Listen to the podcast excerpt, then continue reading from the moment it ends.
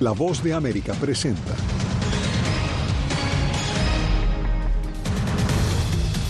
Disminuye el flujo migratorio en El Paso y el resto de la frontera sur de Estados Unidos. El clima está muy antiinmigrante en el interior de lo que viene siendo la frontera tejana. Desde Nuevo Hampshire, por primera vez, solo dos precandidatos disputan la nominación del Partido Republicano. Fuerzas de defensa de Israel sufren 24 bajas en Gaza, la jornada más mortífera en esta etapa del conflicto. Y ya conocemos los nominados a los premios Oscar. Oppenheimer lidera con 13 nominaciones.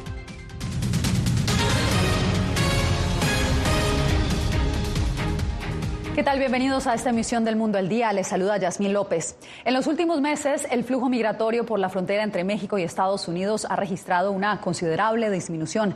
Precisamente nuestra compañera Paula Díaz viajó hasta El Paso, Texas, una ciudad que durante meses estuvo atestada de migrantes. Paula, pero ¿cuál es la situación el día de hoy? Yasmín, son pocos los migrantes que se observan en albergues como este aquí en El Paso. Esto comparado con meses anteriores. Sin embargo, autoridades municipales y activistas coinciden en que esto puede cambiar en cualquier momento porque los flujos migratorios son cíclicos. Son pocos los migrantes que se congregan a las afueras de este albergue en El Paso, donde reciben mujeres y niños. Algunos dicen que los controles en México se han intensificado y que la patrulla fronteriza en esta área está regresando a los migrantes a México. Pues dicen que, que supuestamente ahorita van a calmar las cosas, ¿verdad? Pero yo digo que con los inmigrantes nunca se va a calmar. Según las autoridades del Paso, esta calma es el resultado de un cambio en las políticas migratorias y los recientes acuerdos entre funcionarios estadounidenses y mexicanos. Cualquier momento puede cambiar la cosa, entonces queremos seguir teniendo la oportunidad de movernos rápido y ayudar a los migrantes y ayudar nuestra, nuestra ciudad y los residentes a asegurar que todo sea seguro. El número de migrantes que llega a lo largo de la frontera sur de Estados Unidos ha disminuido significativamente en las últimas semanas, pero esas cifras aún no han sido publicadas. Los números de octubre y noviembre de 2023 indican que la mayor cantidad de indocumentados cruzó por Arizona. Entre tanto, tras el fallo de la Corte Suprema este lunes, que autorizó a la administración Biden a remover el alambre de púas que el gobierno de Texas había colocado en varios puntos de su frontera estatal, el gobernador de Texas dijo que la disputa no ha terminado. Activistas proinmigrantes temen por el ambiente que se siente en varias ciudades del país. El clima está muy antiinmigrante en el interior de lo que viene siendo la frontera tejana y que pues también es parte de que hay que cambiar esta narrativa de quién es un migrante, ¿no? El martes, el asesor John Kirby dijo que la administración Biden quiso ayudar a la patrulla fronteriza con esta demanda a la corte. ¿Y sabes qué más les ayudará a hacer su trabajo? Más agentes de la patrulla fronteriza. Esa es una idea. La Casa Blanca dijo que quiere dar más recursos a la patrulla fronteriza, pero los republicanos en la Cámara de Representantes se niegan a aprobar más dinero hasta que la administración Biden tome acciones más fuertes para reducir el flujo de migrantes indocumentados. Y por lo pronto, la situación en Shelby Park, en Eagle Pass, otro punto fronterizo aquí en Texas, sigue igual. Esto mientras el gobierno federal trata de recuperar el control en esa área fronteriza. Se espera que la Corte Suprema se pronuncie al respecto en febrero. Yasmin. Era Paula Díaz, enviada especial de La Voz de América a la frontera con México. Gracias, Paula. Una llamada telefónica en la que se usó inteligencia artificial para imitar falsamente la voz del presidente Joe Biden es hoy objeto de investigación en Estados Unidos. En la Casa Blanca se encuentra Jorge Agobián. Jorge, cuéntanos cuál era el mensaje que contenía esta llamada y cuál ha sido la respuesta de las autoridades al respecto.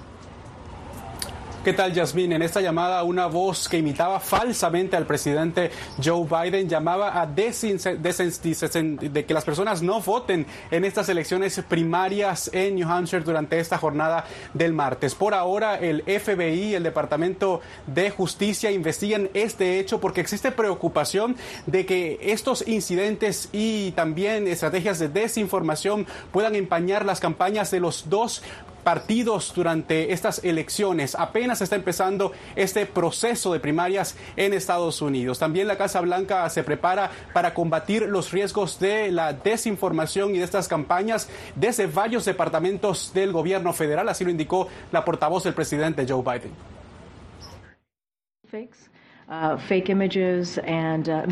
Las tecnologías emergentes pueden exacerbar la producción de imágenes falsas y la desinformación, y es por eso que el presidente ha solicitado al Departamento de Comercio a través del Instituto de Seguridad sobre Inteligencia Artificial para ayudar a desarrollar estándares claros de contenido y marcas de agua.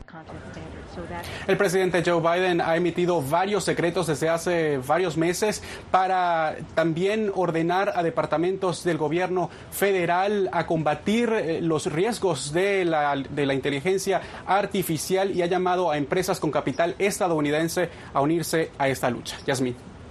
Gracias, Jorge. Y ahora nos vamos para Nueva York, donde motociclistas ilegales están en la mira de las autoridades. El gobierno de la ciudad reporta un incremento de crímenes cometidos con estos vehículos, en los que en los últimos meses se han convertido en un medio de transporte principal para los migrantes recién llegados. Ángela González nos trae el reporte una proliferación de motocicletas ilegales que no llevan placa, con conductores temerarios en las aceras o que van en contravía, tienen en vilo a la población y a las autoridades en Nueva York. Están haciendo mal porque deberían de respetar a la gente cuando pasa, deben de darle su tiempo cuando pasa. La policía de Nueva York les ha declarado la guerra, pues estas motocicletas también se utilizan para cometer robos y se han convertido en la queja principal en la línea 311, mientras legisladores estudian propuestas de ley que incluyen una para vender gasolina solamente a motos registradas y también prohibir que se entreguen comidas en estos vehículos.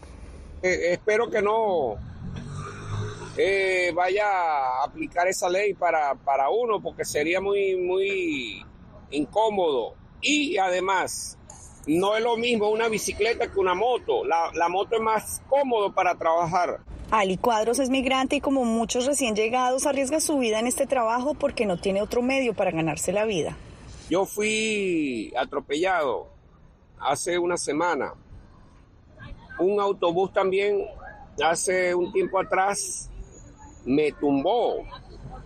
Cuando giró a la derecha me tiró al piso. Según la policía de Nueva York, en los últimos 12 meses se han incautado 13.000 motocicletas y 24 de estas en una sola redada en las últimas semanas. Ángela González, Voz de América, Nueva York.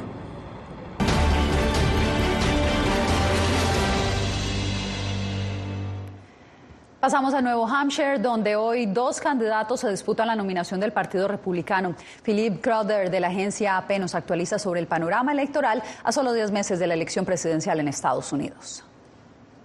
Nuevo Hampshire es una carrera entre dos personas para la nominación del Partido Republicano, tal como lo quería la ex embajadora de la ONU, Nikki Haley.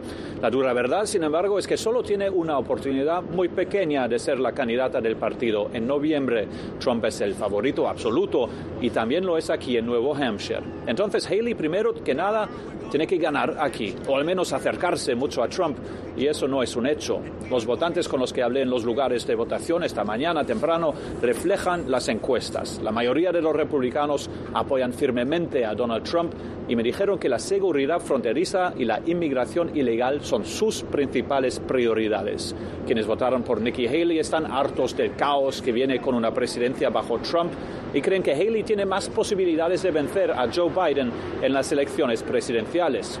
Entonces, si los republicanos están del lado de Trump, ¿cómo podría ganar Haley aquí?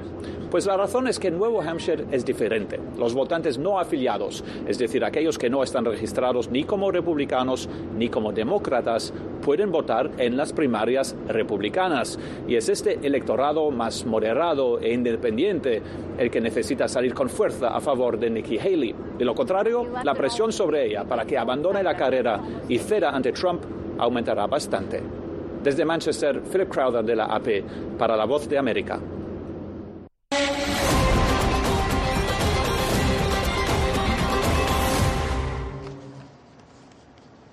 Las Fuerzas Armadas de Israel sufrieron el mayor golpe desde la escalada del conflicto con Hamas en octubre. 24 de sus hombres fueron, eh, fueron asesinados o murieron en combate en Gaza. Nuestra enviada especial a Israel está con nosotros en vivo. Celia, el hecho sucede mientras aumentan los llamados de un cese al fuego, pero también un posible acuerdo para liberar rehenes está aún en negociación. ¿Qué información tenemos hasta el momento? Yasmin, un día difícil para el pueblo israelí, lo ha dicho el primer ministro Benjamin Netanyahu, quien aseguró que estaban de luto después de esta pérdida. Al mismo tiempo, los familiares de los secuestrados siguen insistiendo para que se continúe con las negociaciones, a pesar de los reportes que medios de comunicación han dado acerca de esta posibilidad. El primer ministro Netanyahu asegura que mientras jamás esté en el terreno no cesarán las hostilidades militares en contra de los terroristas y que mantendrán sus acciones.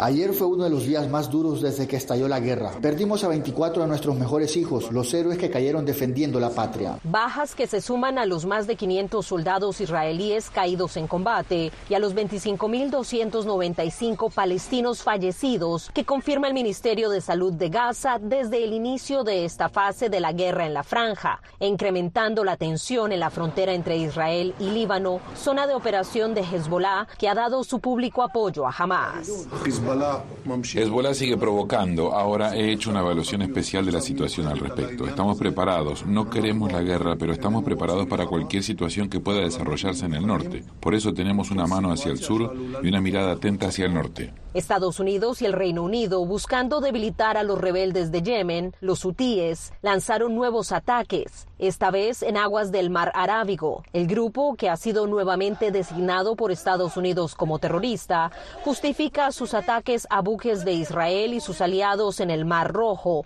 como una respuesta a la ofensiva militar israelí en Gaza. Lo que están haciendo los hutíes es inaceptable, es ilegal y amenaza la libertad de navegación. Por eso hemos tomado la medida. Además, se impondrá una serie de disposiciones, incluidas sanciones, para ejercer presión sobre ellos. Este martes en Naciones Unidas se llevó a cabo una reunión para tocar el tema del Medio Oriente, donde estuvieron presentes ministros de Relaciones Exteriores de varios países. Todos hicieron un llamado a que se enfoquen en la asistencia humanitaria. De hecho, UNRWA, que es la agencia de refugiados de Palestina aseguró durante esta jornada que más de 570 mil personas se encuentran en una condición de hambre catastrófica y las condiciones, desde luego, podrían empeorar mientras se intensifican los ataques en la zona de Khan Yunis, donde el ejército de Israel busca a uno de los líderes de Hamas. Celia Mendoza desde Israel, gracias por la información. Y cambiamos ahora con información de Ecuador, porque la ayuda militar de Estados Unidos para frenar la escalada de las organizaciones criminales comienza a concretarse. Néstor Aguilera nos tiene la actualización. Washington acelera la entrega de ayuda a Quito para enfrentar el conflicto armado interno declarado el pasado 9 de enero contra 22 organizaciones criminales. Así lo confirmó el jefe del Comando Conjunto de las Fuerzas Armadas.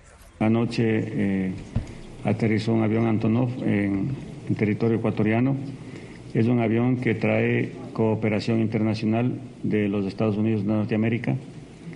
Eh, obviamente el tipo de cooperación no se la puedo manifestar, pero lo que sí le puedo manifestar es que esa cooperación internacional está llegando. El jefe militar explicó que el arribo de la cooperación se produce también en el contexto de la visita de una delegación del gobierno de Estados Unidos, liderada por el asesor presidencial para las Américas, Christopher Dodd, y la comandante del Comando Sur, Laura Richardson. Ella viene obviamente con, con, la, la, promesa de, de incrementar la velocidad de entrega de la ayuda que estaba prevista para, los, para el Ecuador por parte de los Estados Unidos. La cooperación internacional se concreta en medio de importantes operaciones conjuntas entre las Fuerzas Armadas y la Policía Nacional. La más importante, el decomiso de 21 toneladas y media de clorhidrato de cocaína en una finca localizada en la provincia costera de Los Ríos, una de las más golpeadas por la violencia criminal. Es que esa droga ya va a ser trasladada a un lugar en donde Fuerzas Armadas y Policía Nacional va a dar la protección necesaria e inmediatamente estamos solicitando Fuerzas Armadas y Policía Nacional que se haga la eh, destrucción. Según las Fuerzas Armadas, en lo que va de conflicto armado interno, se han realizado más de 36 mil operaciones, se ha decomisado 35 toneladas de droga y se ha capturado a 3.290 personas. Néstor Aguilera, Voz de América, Quito. Al volver, la Fiscalía venezolana emite más de una decena de órdenes de arresto contra civiles. Los acusa de conspirar para asesinar al presidente.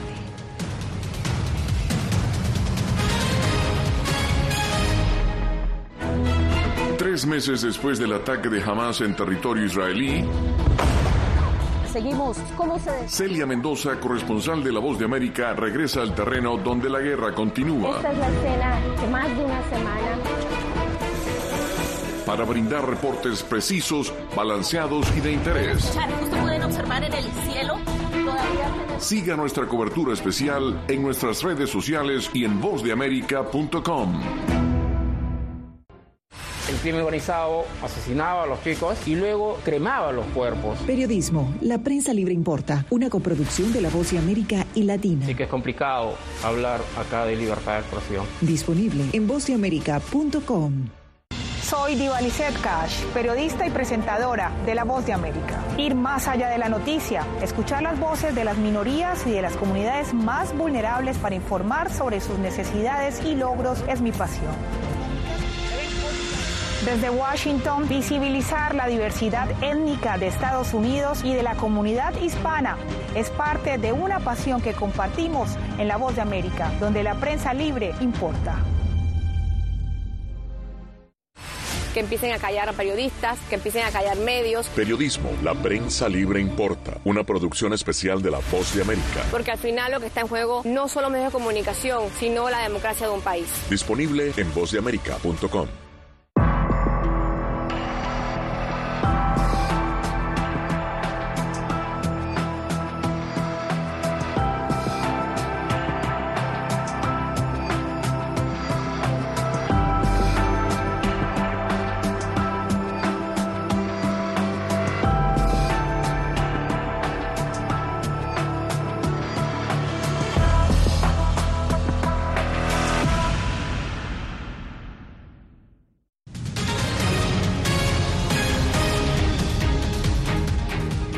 En Venezuela, el gobierno continúa denunciando un supuesto plan para asesinar al presidente Nicolás Maduro. La sociedad civil alerta sobre nuevos casos de persecución contra la disidencia.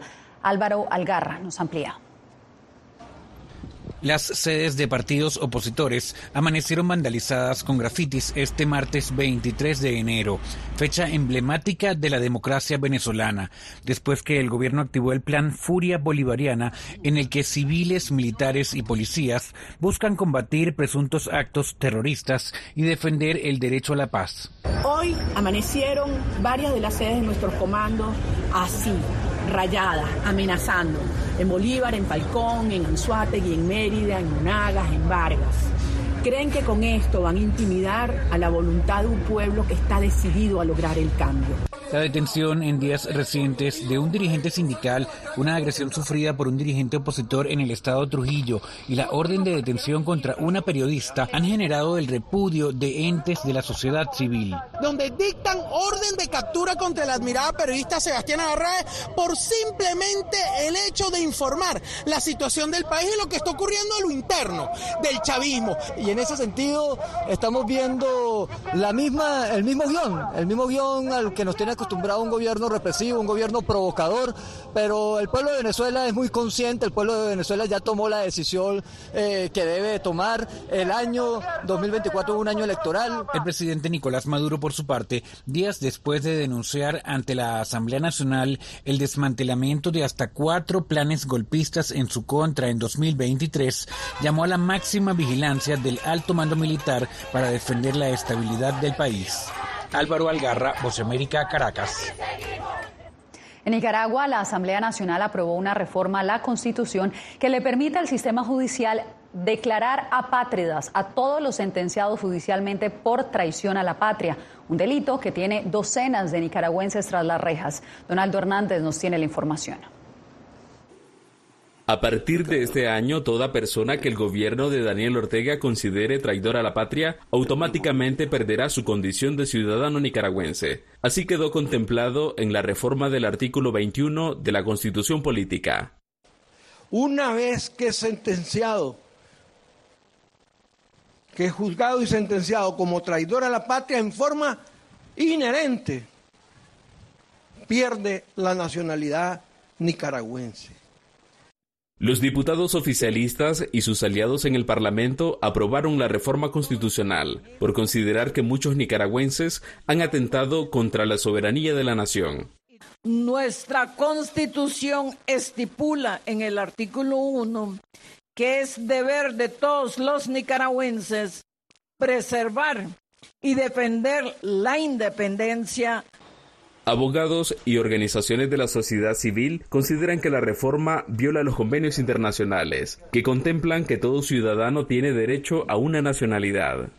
Ningún poder tiene la facultad de juzgar y despojar a ningún nicaragüense, a ninguna nicaragüense del derecho a su nacionalidad Organismos de derechos humanos consideran que los más de 100 opositores actualmente en prisión podrían ser los primeros en ser declarados apátridas con la reciente reforma constitucional.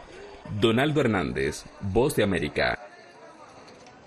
En instantes, sus playas no son el único atractivo. Les contamos cuál es la ciudad con más estilo aquí en Estados Unidos.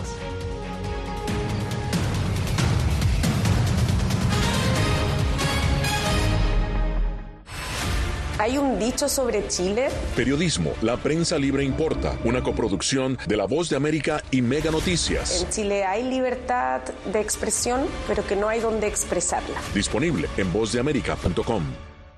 ¿Quieres mantenerte informado de primera mano? Únete a nuestro canal de WhatsApp, lo que ocurre en Estados Unidos, América Latina y el mundo, directamente a tu celular. Escanea el código que ves en pantalla y conéctate con las noticias para recibir información veraz y balanceada. Noticias de última hora, reportes originales y verificación de información. Porque en La Voz de América, la prensa libre importa. Soy Jorge Agobián, corresponsal de La Voz de América en la Casa Blanca. Nuestro trabajo es conectar a Latinoamérica con Washington. Aquí somos la voz, oídos y ojos de nuestro continente para reportar lo que se decide en Estados Unidos e impacta en nuestros países. Traemos a esta sala de prensa las preguntas que la gente se hace y hablamos en un lenguaje sencillo para explicar las políticas globales, sus defensores y detractores. Y lo entregamos a nuestra audiencia para que saque sus propias conclusiones. Porque en La Voz de América, la prensa libre importa. Siento miedo de ejercer periodismo. Periodismo. La prensa libre importa. Una coproducción de La Voz de América y Teleamazonas. Siento miedo de decir que soy periodista. Disponible en vozdeamerica.com. ¿Cómo decidió este grupo de hombres no acabar con la civilización? Presentamos de Yalta a Malta, una serie documental que analiza las relaciones y amistades entre los líderes de la Guerra Fría cómo interactuaron, cuándo se conocieron y llegaron a discutir el destino del mundo. Es un lado de la historia que usted necesita ver. De Yalta a Malta. Vean los cinco episodios ahora mismo en VOA Plus.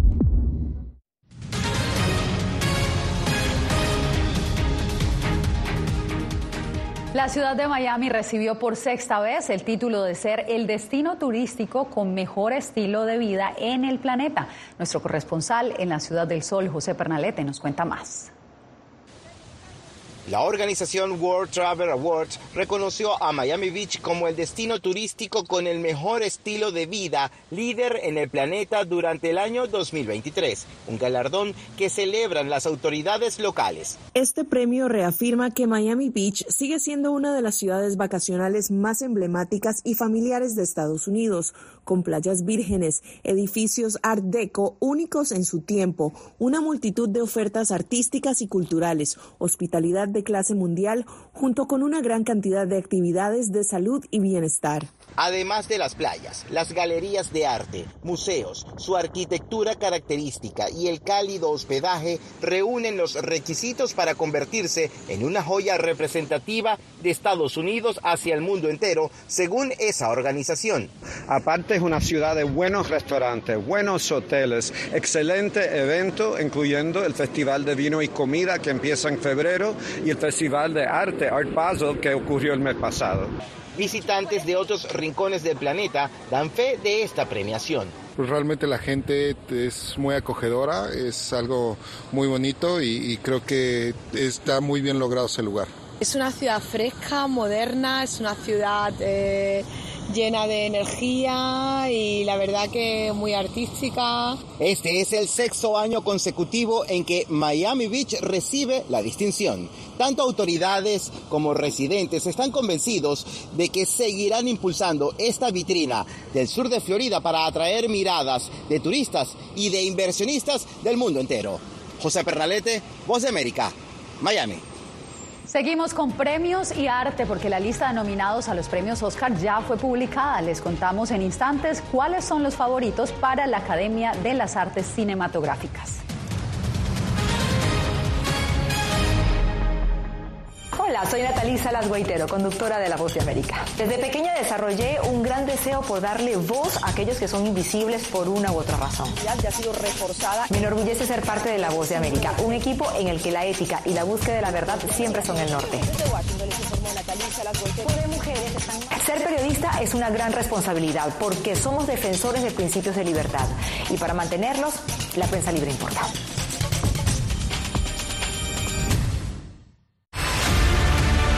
No concibo una democracia sin, sin periodistas. El libreto manda a un conflicto constante con la prensa independiente, con los medios de comunicación. Periodismo, la prensa libre importa, una coproducción de La Voz de América con nuestras afiliadas en la región.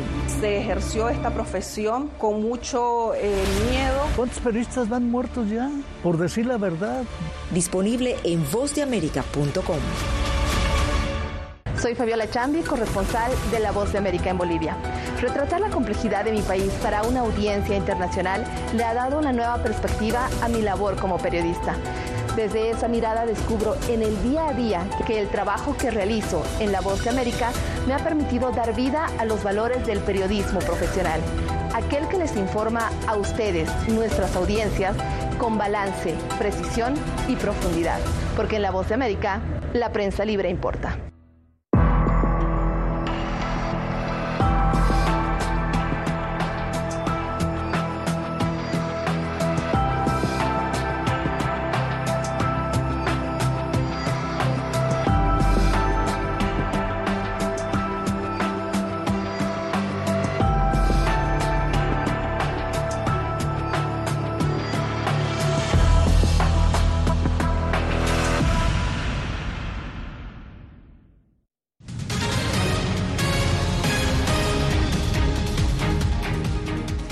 Oppenheimer arrasó en la nominación de los Oscar. La película Barbie no se quedó atrás. La lista de nominados también reconoció el trabajo de filmes basados en la vida real. España y Chile quedaron nominadas por La Sociedad de la Nieve y La Memoria Infinita. Verónica Villafañe nos cuenta más. Oppenheimer. Oppenheimer fue la favorita de los miembros de la Academia. Recibió el mayor número de nominaciones para los codiciados premios Oscar, 13, incluyendo Mejor Película, Mejor Actor, Director y Cinematografía. Le siguió la fantasiosa Poor Things, Pobres Criaturas, con 11 nominaciones, y Killers of the Flower Moon, Los Asesinos de la Luna, con 10, ambas también nominadas a Mejor Película, Director y Actriz. Barbie. La taquillera Barbie obtuvo 8 nominaciones, incluyendo Mejor Película.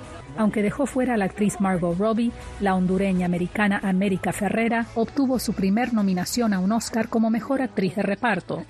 International Feature Film. La Sociedad de la Nieve, el filme del director español Juan Antonio Bayona sobre la tragedia de los Andes, logró dos nominaciones por Mejor Película Internacional y Mejor Maquillaje. Según el crítico de cine Carlos Aguilar, la película española siento que siempre tuvo más oportunidad. Es siempre un intento de verse así. El documental La memoria infinita de la directora chilena Maite Alberdi sobre una pareja que navega el Alzheimer también obtuvo una nominación. Aunque las aspirantes de España y Chile son candidatas sólidas, la competencia es fuerte. Uno nunca sabe con, los votantes eh, de la academia, así que veremos qué sucede. Los ganadores se darán a conocer en la ceremonia de los premios Oscar el domingo 10 de marzo. Verónica Villafañe, Voz de América, Los Ángeles. Después de una campaña para salvar a Benito, la jirafa más famosa de México, finalmente fue trasladado desde Ciudad Juárez a un parque de conservación en Puebla. Benito es un macho de cuatro años que vivía en un pequeño parque luchando con las temperaturas extremas, tanto en invierno como en verano. Pero gracias a conservacionistas, ahora está a unos 2.000 kilómetros de distancia, pero en un lugar que se parece más a la sabana africana. Con Benito me despido por hoy. Los espero mañana aquí en El Mundo del Día.